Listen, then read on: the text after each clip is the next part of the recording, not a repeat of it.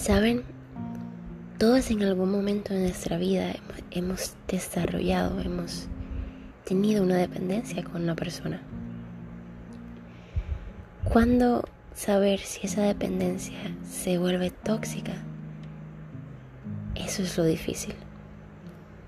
Porque a lo mejor no lo sabes hasta que ya estás muy sumergida en esa relación. Tal vez es una dependencia tan sutil que no pienses que es tóxica, pero lo es. Y hay muchas maneras para corroborarlo.